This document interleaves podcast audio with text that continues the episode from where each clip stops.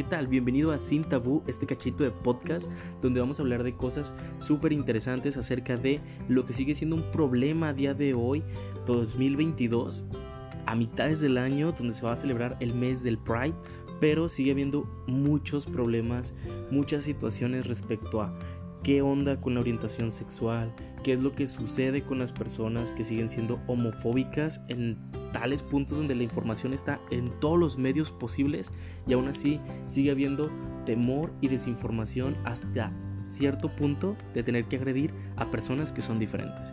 Bienvenido, toma asiento, gracias por dejarme estar contigo, vamos allá.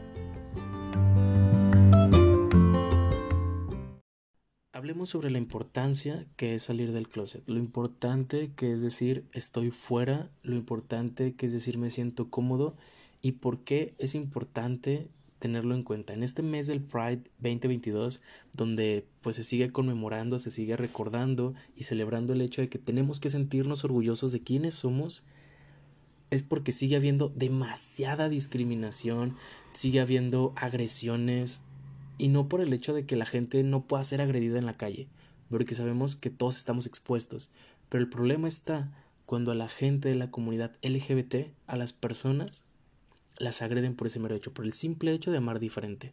Y esto, estos miedos en la televisión, estos miedos en los medios, siempre nos van a empujar más hacia el closet. Y hacia allá vamos, hacia la salida del closet.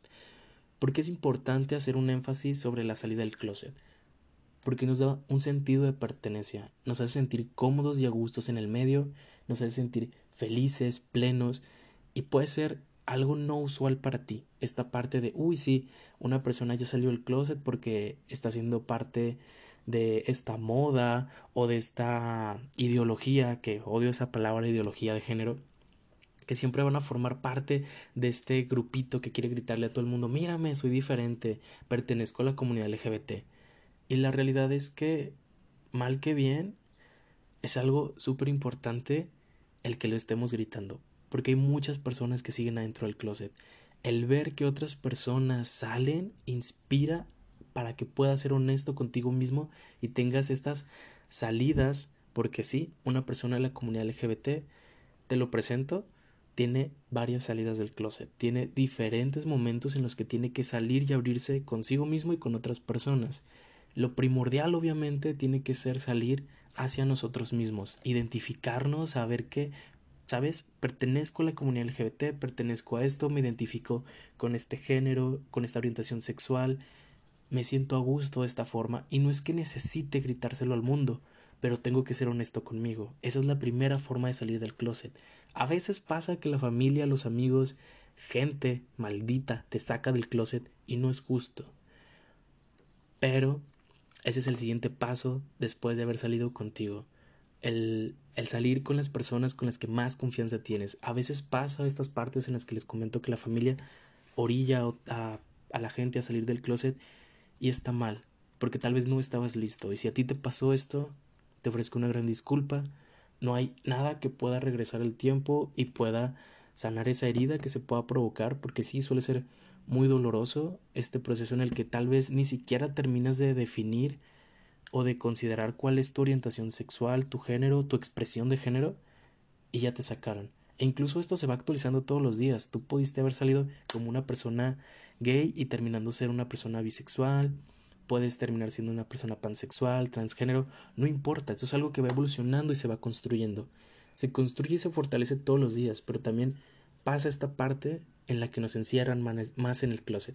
Les comento de esta parte en la que los miembros de la comunidad LGBT tienen que tener varias salidas del closet.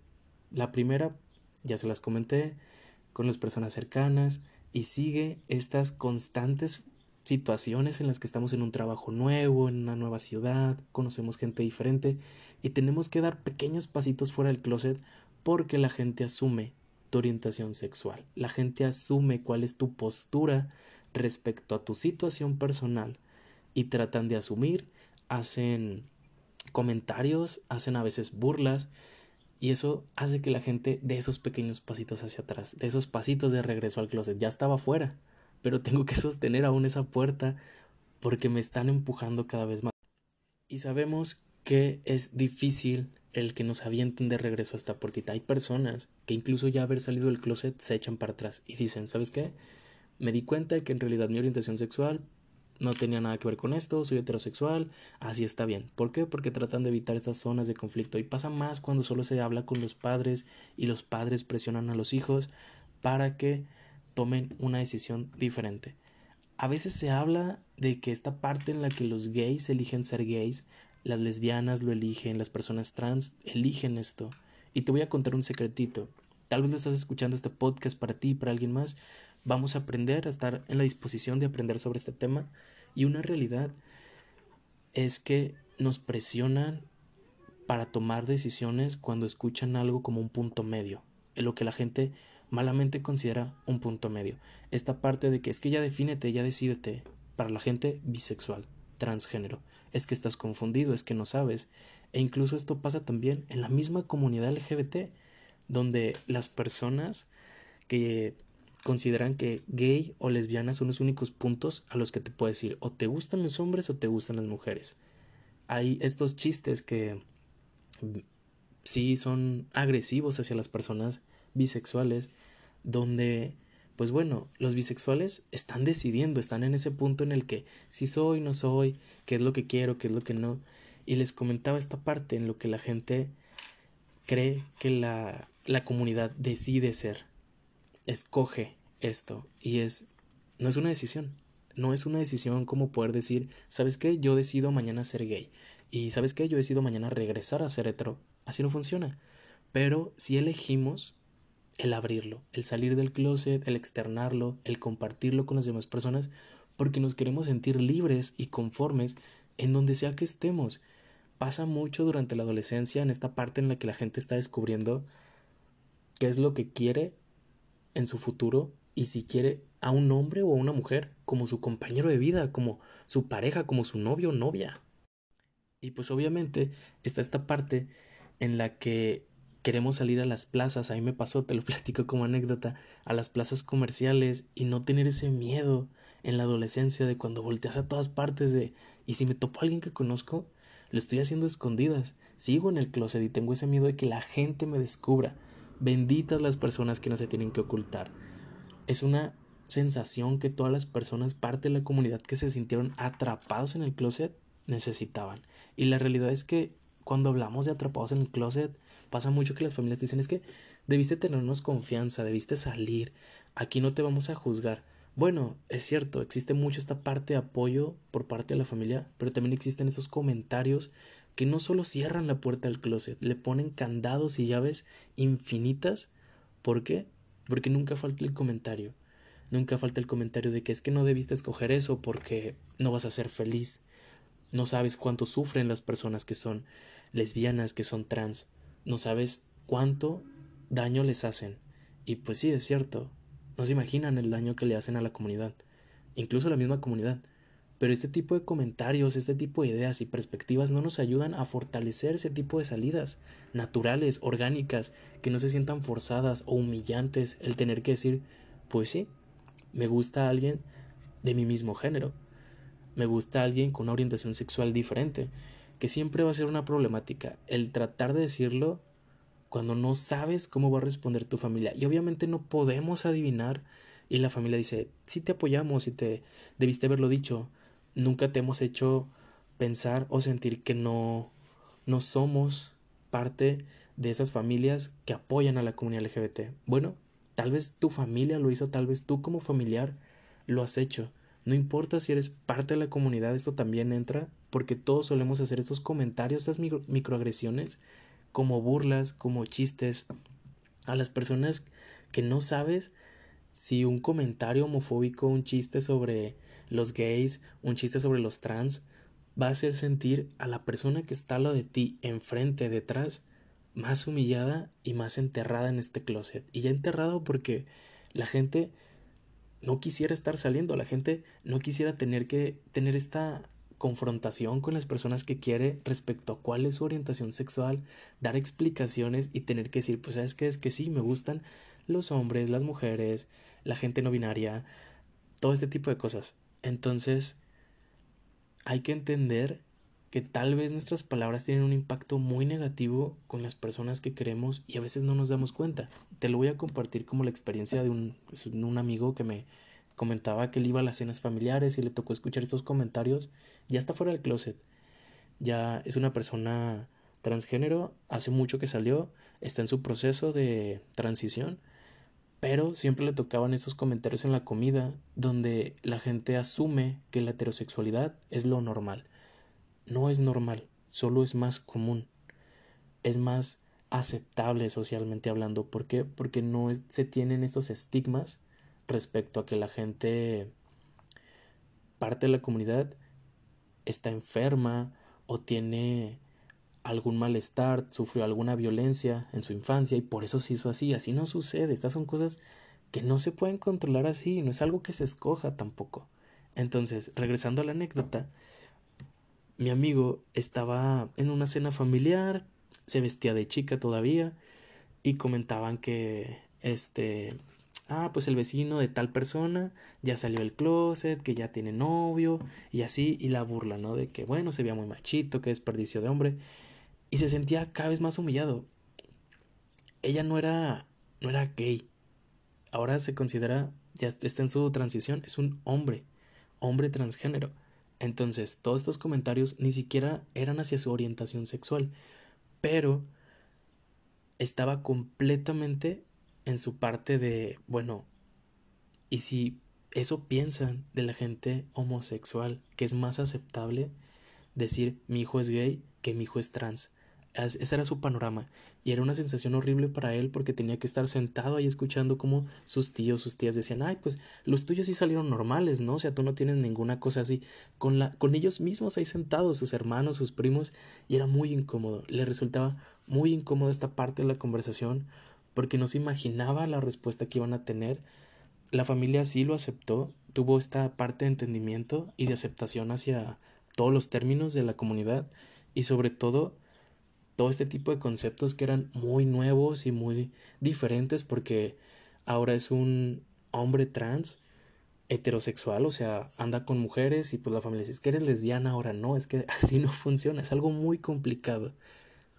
Si tú tienes un familiar, aunque tú pertenezcas a la comunidad LGBT, ten esta apertura, porque no te imaginas lo cerrado que somos con términos nuevos y diferentes y a veces también suponemos cosas cuando la gente nos empieza a platicar.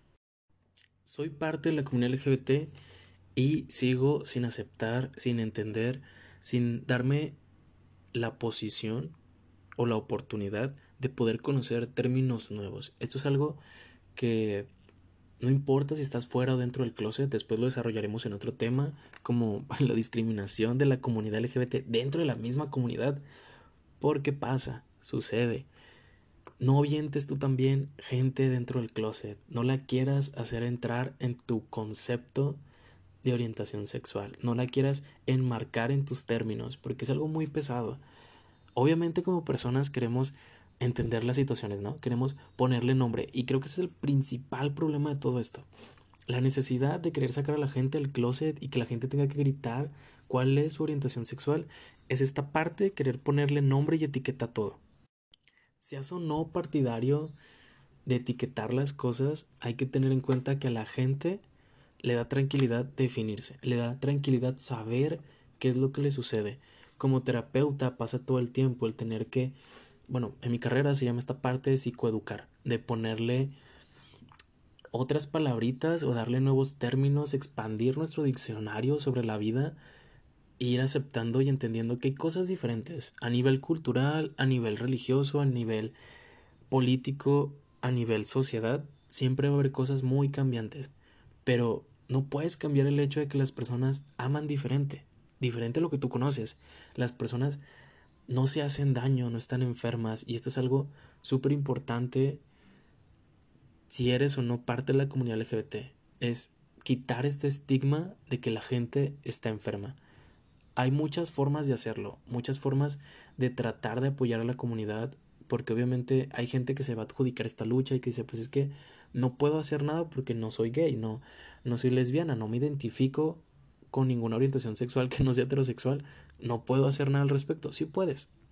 apoyando con estos pequeños detalles, apoyando con esta parte de quitar la necesidad de etiquetar a las personas. Si ves a una persona afeminada, no necesariamente es gay. Si ves una, bueno, un hombre afeminado, si ves una mujer con características muy masculinas, no significa que sea lesbiana.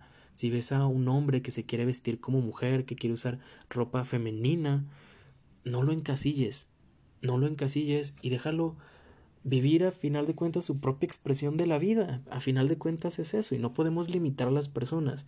No busquen formas correctas de llamar a las cosas. No busquen encasillar esto. Una cosa muy importante, si tú estás buscando esta salida del closet o ayudar a alguien a que salga del closet, no hay formas correctas. No hay formas correctas, ni situaciones, ni momentos. Todos, bueno, la mayoría, vimos la casa de las flores. Y esta escena donde ocurre la salida del closet, están en el comedor y pues se avientan una canción, todo un baile tratando de decir indirectamente soy gay.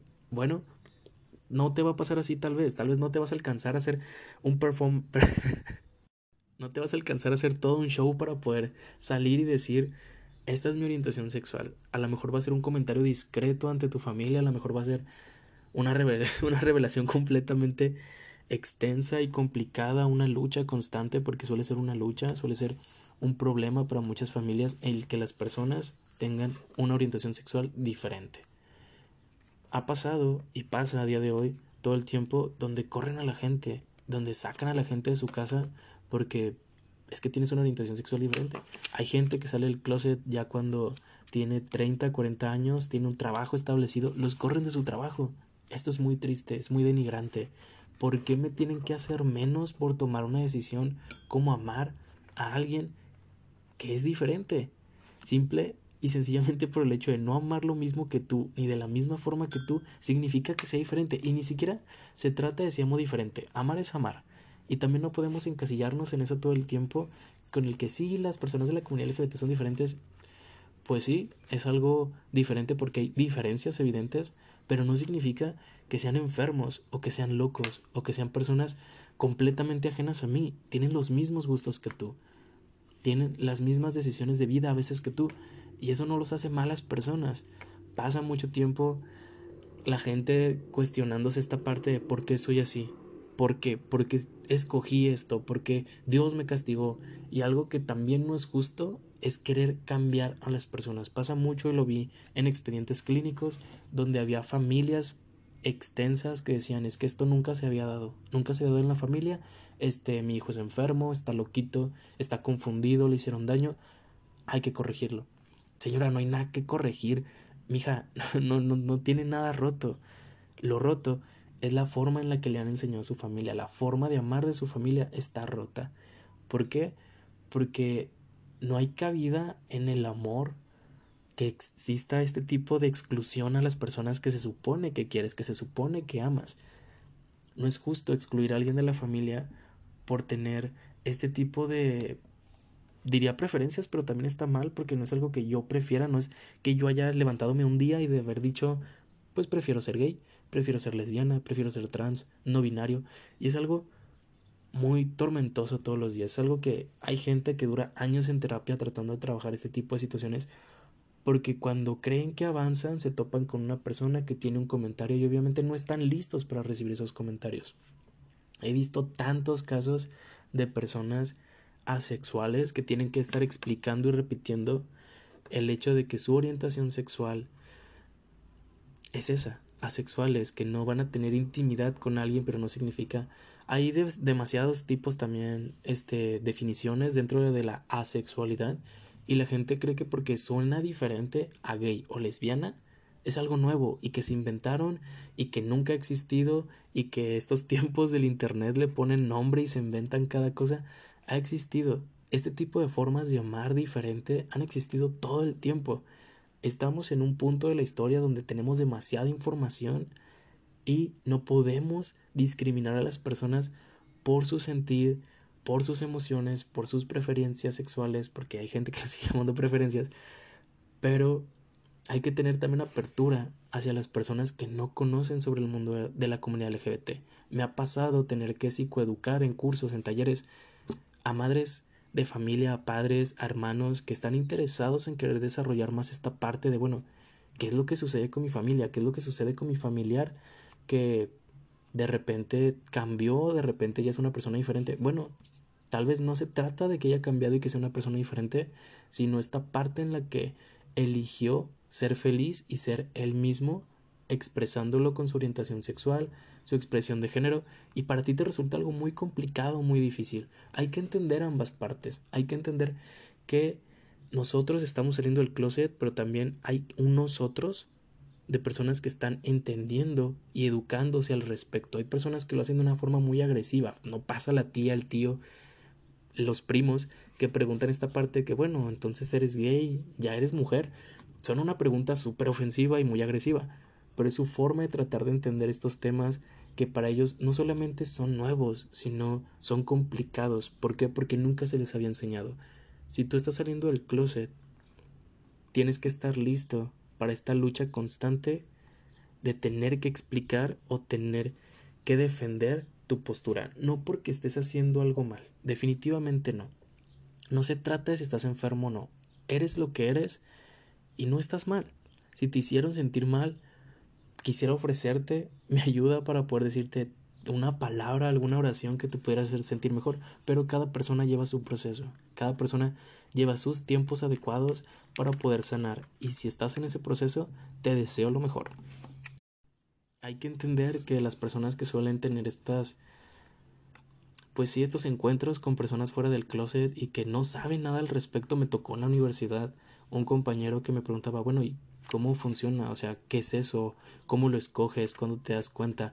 Y son preguntas completamente válidas. Obviamente no son preguntas que a lo mejor quieras responder. Hay días en los que te parecerían chistosas, hay días en los que esas preguntas te van a ofender, pero debes entender también que así como tú estabas confundido al respecto o tú tenías estas pequeñas dudas, él también las tiene, solo que él no es parte de la comunidad, o quién sabe, tal vez esa es su forma de acercarse al mundo de la comunidad y tratar de descubrir y explorar porque hay gente, hay personas que no es exclusivamente heterosexual y hay gente que no es exclusivamente homosexual. Tenemos un espectro muy grande y hay que dejar de buscar la etiqueta específica a cada persona. Es algo con lo que obviamente no podemos hacer todo el tiempo. Hay personas que se definen como bisexuales, pero nunca han tenido una relación con una mujer y solamente con hombres.